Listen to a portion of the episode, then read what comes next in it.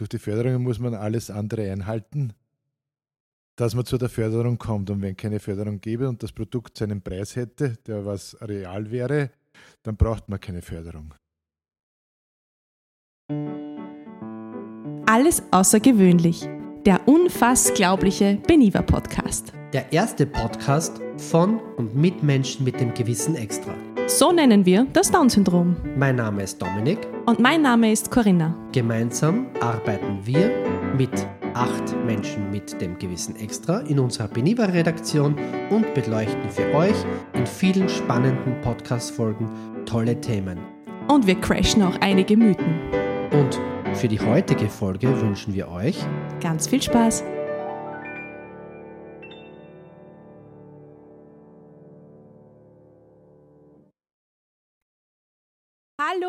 Herzlich willkommen zurück zu unserem unfassglaublichen Beniva Podcast.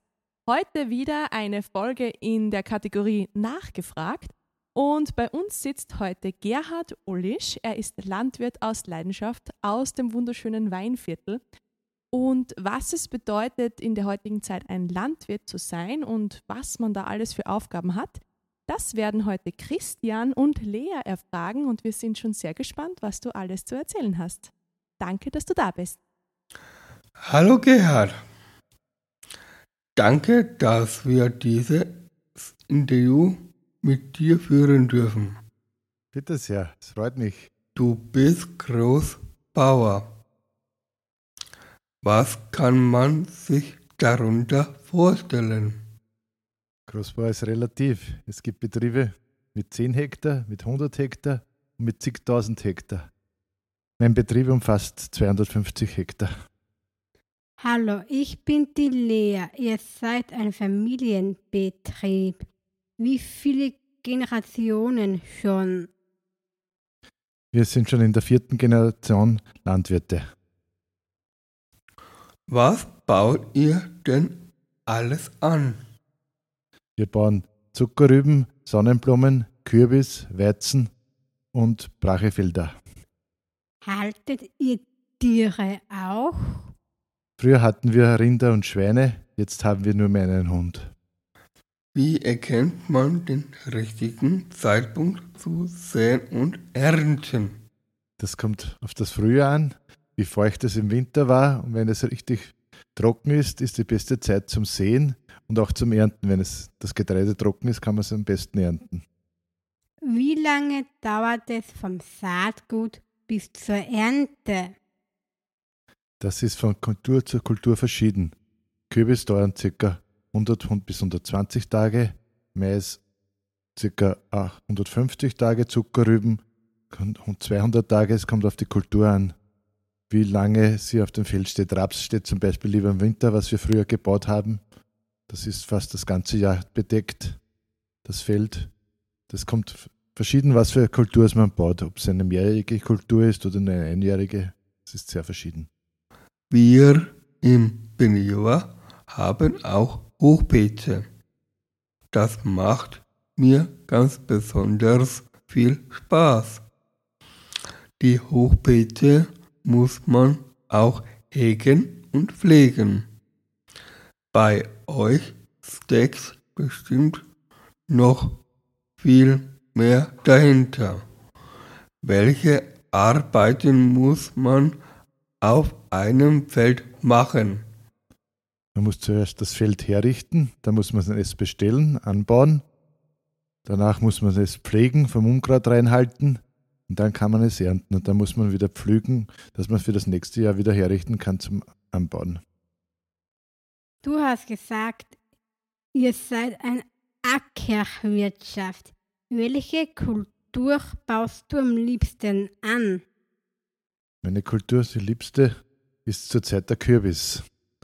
Weil der Kürbis ist in ganz Europa sehr gefragt als Kürbiskernöl und das freut mich sehr.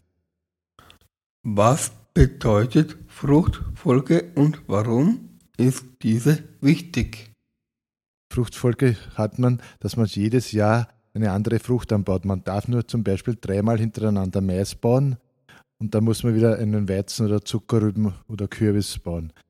Und es gibt in manchen Ländern Fruchtfolgen, das nennt man Monokultur, die bauen jedes Jahr nur Mais, aber das ist in Österreich verboten. Wenn man es nur dreimal bauen darf, wenn zum Maiswurzelbohrer dann kommt und dadurch wird dann kommen andere Insekten und das fördert denen ihre Population und wenn man ein Fruchtfeld einhält, dann wird das unterbrochen. Man liest überall, dass die EU so viel verbietet. Wie stehst du dazu? Ja, leider schon, das stimmt. Es wird alles verboten, was früher gewirkt hat. Und es wird immer schwieriger, ein Landwirt, wie soll ich sagen, nach eigenen Vorstellungen zu das Feld zu bewirtschaften. Weil es immer mehr Vorschriften gibt, die man einhalten muss. Beispiel, das werden Pflanzenschutzmittel verboten, zum Beispiel Insektizide, die was früher gewirkt haben und jetzt gibt es zum Beispiel in den Rüben den Rüben der Brüsseler, den kann man nicht mehr bekämpfen und es wird jedes Jahr schwieriger, die Rüben vom Anbau bis zur Ernte zu bringen, weil der Käfer alles abfrisst. Und es gibt kein Mittel, den Käfer zu bekämpfen. Was würdest du dir von der EU wünschen? Weniger Förderungen und mehr Freiheiten für den Landwirt. Weil durch die Förderungen muss man alles andere einhalten, dass man zu der Förderung kommt. Und wenn keine Förderung gäbe und das Produkt seinen Preis hätte, der was real wäre, dann braucht man keine Förderung. Das Wetter wird auch immer extremer.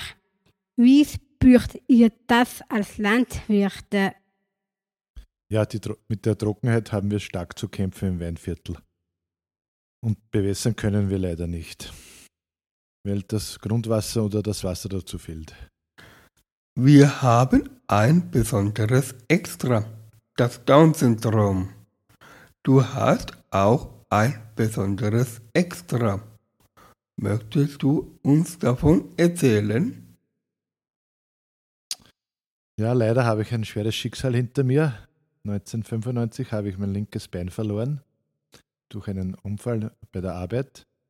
Aber ich habe es trotzdem geschafft, mit viel Mut und Selbstvertrauen den Betrieb weiterzuführen und den Betrieb auch in die nächste Generation zu übergeben. Du kommst aus dem Weinviertel. Dort ist es sehr schön. Was ist für dich das Besondere an dieser Gegend? Das Besondere ist die Hügellandschaft. Man sieht sehr weit in die Ferne. Man ist gleich auf einem Hügel, dass man das sieht, oder man ist gleich im Tal. Und es ist sehr windig zwar, aber sehr schön. Ich habe jetzt letztens mit einem Mann gesprochen, der kommt von Zell am See. Der hat gesagt, es ist bei uns wunderschön die Fernsicht. Bei Ihnen sieht man nur von einem Berg zum nächsten. Bei uns sieht man 20, 30, 40 Kilometer bei schöner Sicht und das ist das Schöne am Weinviertel. Wirklich ein sehr interessanter und wichtiger Beruf. Danke für den tollen Einblick. Vielleicht können wir dich mal besuchen kommen.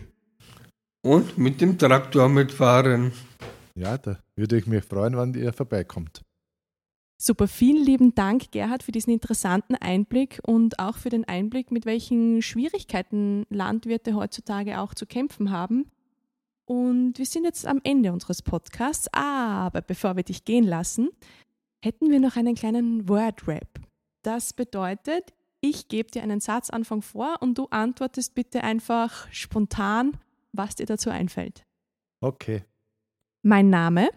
Mein Name ist Ulisch Gerhard. Mein Beruf. Landwirt. Ich bin.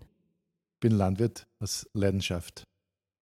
Das motiviert mich jeden Tag aufs Neue. Weil jeder Tag ein neuer Anfang ist und sehr viel Freude macht. Das bedeutet für mich Inklusion. Ich freue mich trotz meiner Behinderung, dass ich am Land meinen Beruf trotzdem fortführen habe können. Das möchte ich noch erreichen. Meine Enkelkinder groß werden zu sehen. Warum sollte man regional einkaufen? Dass wir die regionale Landwirtschaft fördern. Jetzt gerade fühle ich mich sehr wohl. Das werde ich heute noch machen. Mit meinem Enkelkind spielen. Das wünsche ich den Zuhörerinnen und Zuhörern des unfassglaublichen Beniva Podcasts. Viel Gesundheit und viel Glück im Leben. Vielen lieben Dank, Gerhard, für das spannende Interview. Wir wünschen dir noch einen schönen Tag. So sieht er also aus, der Beruf der Landwirtin des Landwirten, gesäumt von Wetterextremen, Verboten und strikten Vorgaben. Da muss man sich doch wirklich die Frage stellen, ob jedes Verbot seinen Sinn hat. Wenn wir dann Bäuerinnen und Bauern haben, deren Ernte auf den Feldern verrottet oder von Ungeziefern zerfressen wird. Um den Konsumanspruch dann zu erfüllen, muss man aus dem Ausland importieren, wo teilweise aber ganz andere Vorgaben bzw. nicht Vorgaben herrschen. Da schaut man dann halt nicht mehr so genau hin. Unsere Sensoren sind jetzt auf jeden Fall noch einmal geschärfter und wir schauen genau hin und wir kaufen, wo es geht, regional ein. Unterstützen wir gemeinsam unsere heimischen Landwirtinnen und Landwirte. Wir bedanken uns natürlich wieder fürs Zuhören. Wie immer würden wir uns über eine 5-Sterne-Bewertung sehr freuen. Hört uns gerne, abonniert uns gerne und sagt es gerne weiter. Bis bald!